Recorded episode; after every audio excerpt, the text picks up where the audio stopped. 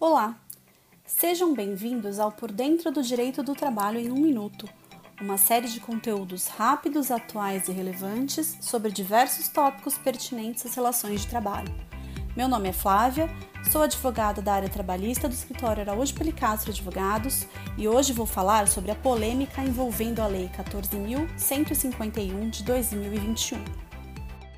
Recentemente, o governo editou a Lei 14.151 de 2021, que determina o afastamento do trabalho presencial das empregadas gestantes sem prejuízo do salário durante a pandemia de Covid-19, devendo ficar à disposição para exercerem as atividades em seu domicílio quando possível. No entanto, no âmbito empresarial, essa lei de apenas um artigo gerou muitas polêmicas. Diversos questionamentos surgiram, até reacendendo debates relacionados à discriminação das mulheres no mercado de trabalho. A lei vem sendo severamente criticada por diversos e justificados motivos, em razão da ausência de estudo prévio que examinasse os impactos da redação rasa adotada pelo legislador, deixando muitas incertezas e agravando o cenário de insegurança jurídica que já assombra as relações de trabalho e as relações jurídicas de modo geral durante a pandemia.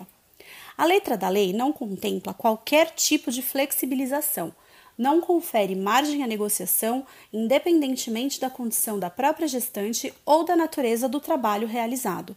Ao contrário, foi taxativa e contempla obrigação às duas partes, empregada e empregador, o afastamento é compulsório, portanto, não pode a empregada se recusar, nem o empregador anuir ou mesmo relevar qualquer tipo de resistência apresentada. Nesse sentido, tendo em vista que a lei não traz qualquer conforto às partes envolvidas, entendemos que ou elas seguem à risca o seu texto ou procuram respaldo junto às entidades sindicais para endossar qualquer outro tipo de solução para cada caso individualmente.